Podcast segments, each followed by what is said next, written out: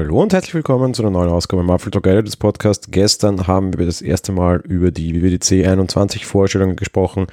In der Reihenfolge eurer Abstimmung bei der letzten Umfrage haben wir uns dabei um iPadOS gekümmert.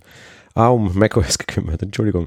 Auf Platz 2 kam tatsächlich iPadOS, iOS ein bisschen abgeschlagen. Ich möchte heute beide Betriebssysteme abfrühstücken in der heutigen Folge, was einen einfachen Grund hat. Das heißt auch schon die Folge so ein bisschen so. Im Endeffekt haben wir leider zweimal iOS gesehen. Ich beginne dementsprechend bei iOS. Ähm, iOS 15 hat vor allem ein großes Update der systemeigenen Applikationen nach sich gezogen. Was das eigene Betriebssystem an sich so ein bisschen betrifft, habe ich nicht allzu viel gesehen. Zugegeben kann man durchaus auch sagen, dass beide Betriebssysteme ein bisschen gefeatured von Corona wurden. Apple führt Dinge ein, die wir vielleicht vor einem Jahr schon hätten sehen wollen und die vor einem Jahr vielleicht etwas hilfreicher und notwendiger gewesen wären als jetzt. Los ging es mit FaceTime. FaceTime wird stark aufgebohrt bekommt Unterstützung für Spatial Audio, bekommt einen ja, Querbildmodus quasi. Wesentlich wichtig, es bekommt die Möglichkeit, Leute zu FaceTime-Meetings einzuladen, haben diese kein iPhone, kann die Unterhaltung auch quasi auf jedem anderen Gerät geführt werden. Wie einer Web-App bedeutet, FaceTime öffnet sich mehr oder minder so ein bisschen auch für Drittanbieter. Und insofern, ja, wenn einer mit einem iPhone dabei ist, kann er auch irgendwie 15 andere Windows-User einladen und man lustige FaceTime-Konferenzen dann auch so haben. Ob es damit zum großen Business-Messenger wird, würde ich mal bezweifeln, aber vielleicht ist es ein kleiner Schritt nach vorne. Ebenso neues SharePlay. Ihr könnt euch Videos, aber auch Musik gemeinsam anhören bzw. ansehen und das gemeinsam kommentieren. Dementsprechend wurde auch irgendwie die ganze Nachrichten-App aufgebohrt und könnt in der Share by You Section quasi auch Dinge miteinander teilen und die werden dann für euch auch entsprechend kuratiert. Und auch ja, puncto Nachrichten und FaceTime, was ja auch ein bisschen zusammengehört, Screensharing ist jetzt auch dabei. Durchaus interessantes Feature zugegeben von so einem iPhone. Das ist jetzt nicht ganz so üblich. Ähm, ja, durchaus spannende Geschichte, kommt vielleicht ein bisschen zu spät und vielleicht auch ein bisschen zu wenig. Too little, too late, wie man dann so schön auf Englisch sagen würde. Notifications werden aufgebohrt. Der nächste Schritt in der ganzen Geschichte, da gibt es vor allem einen neuen Modus, der heißt Focus.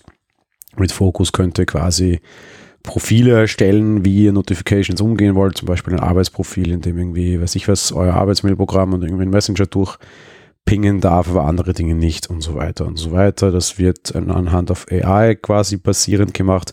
Und generell muss man sagen, es gibt einen sehr großen Boost in Richtung AI. Das sehen wir nicht nur bei dem Focus-Mode, wo entsprechende Vorschläge kommen, sondern zum Beispiel auch bei der Fotos-App. Dort werden zum Beispiel mit Memories jetzt neue Sammlungen angelegt, die auch mit Musik von Apple Music hinterlegt.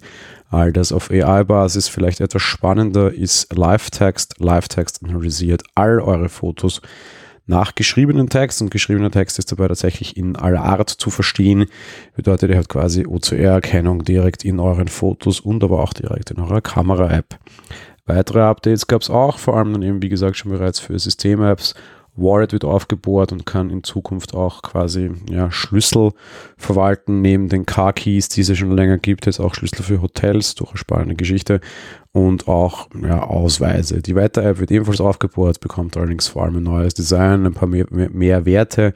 Auch die Map-Apps wird auf, Maps-App wird aufgebohrt. Entschuldigung, so viele Worte, die so ähnlich klingen. Ähm, da gibt es vor allem ja, neue Möglichkeiten, was die Darstellung betrifft, wesentlich höher auflösende Modelle, auch neue 3D-Modelle von Wahrzeichen. Dazu kommt auch ein Nachtmodus. Im Punkt ÖPNV gibt es auch ein paar Änderungen. So gibt es bevorzugte Routen, Verkehrslinien und Stationen, die ihr quasi pinnen könnt, um so irgendwie den, den öffentlichen Verkehr in eurer Nähe besser im Überblick zu behalten. Jede Menge Änderungen, sehr viele davon werden wir nicht sehen, weil viele davon sind nur für ausgewählte Regionen, gerade die angesprochenen Dinge für Maps zum Beispiel. Und wie gesagt, Apple schraubt vor allem an den System-Apps relativ wenig am Betriebssystem. Das Einzige, was ich dem noch zuschreiben würde, wäre der ganze Umgang mit Notifications. Sonst Dinge, fairness halber, seitdem Apple das vom System losgelöst hat, die man noch anders updaten hätte können. Oder sowieso nur serverseitig sind, aber sei es drum. Wer jetzt auf den großen Aufschlag für iPadOS gewartet hat, der hat vergebens gewartet. Es bleibt bei iPadOS, es heißt iPadOS 15 und lernt wahnsinnig viel von iOS 14. Wir bekommen Widgets auf unseren Homescreen. Da gibt es auch eine neue Größe. Okay, kennen wir soweit schon.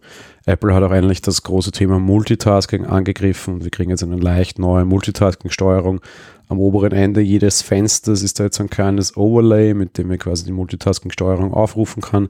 Das macht das Handling etwas leichter, löst aber immer noch nicht das Problem. Immer noch ist es nur möglich, zwei Fenster nebeneinander darzustellen, beziehungsweise maximal vielleicht noch ein schwimmendes drittes darüber. Aber wirklich freies Fenster positionieren oder irgendwie der Umgang mit Fenstern ist damit immer noch nicht möglich. Auch neu an Bord Quick Notes, auch durchaus etwas, was wir von anderen kennen. Man kann am unteren rechten Ende eine Quick Note quasi in das Bild ziehen und über das Bild ziehen. Zugegeben, das ist ganz cool gelöst, weil man auf aktuelle Inhalte auch ganz einfach Links machen kann und diese verarbeitet werden. Auch neu an Bord Auto-Translate. Mit Auto-Translate könnt ihr komplette Bildschirminhalte automatisch übersetzen lassen, wie der Name schon sagt. Eine große Hoffnung gerade von Entwicklern ist definitiv auch Xcode auf dem iPad zu bekommen. Und da wurden wir nicht erhört. Apple hat zwar relativ marketingwirksam gesagt, dass es auch möglich ist, auf dem iPad Apps zu entwickeln und diese ins App Store einzureichen. Das stimmt und diesen, diesen Claim halten sie allerdings nur mit Swift Breakgrounds. Und ich bin, wäre durchaus überrascht und gespannt zu wissen, auch von unseren Entwicklern da draußen, wie viele ernstzunehmende große Apps, die vor allem ein iPad bereichen können und vor allem im Bereich Produktivität ein Thema sind, dann auch diese sind, die auf einem in Swift Breakgrounds entwickelt wurden. Ich glaube, die Anzahl ist verschwindend klein, auch wenn man Swift Breakgrounds um ein paar Kleinigkeiten aufgemotzt hat, wie zum Beispiel automatische Code Completion. Das war es insofern von den beiden Betriebssystemen. Es gab sehr viele Hoffnungen auch in unserer Community, dass iPadOS einen großen Sprung nach vorne macht. So viel traue ich mich an der Stelle jetzt schon zu sagen, ohne das große ausprobiert zu haben.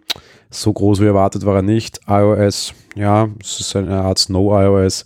Viele kleine neue Funktionen, viel AI hineingebracht. Der allergrößte Sprung war das Fairness aber meiner Meinung nach auch nicht. Das war's für die heutige Folge. Wir hören uns morgen dann mit, ja, lasst euch überraschen, den restlichen Betriebssystemen. Ich freue mich schon darauf und ich hoffe ihr auch. Bis dahin. Ciao.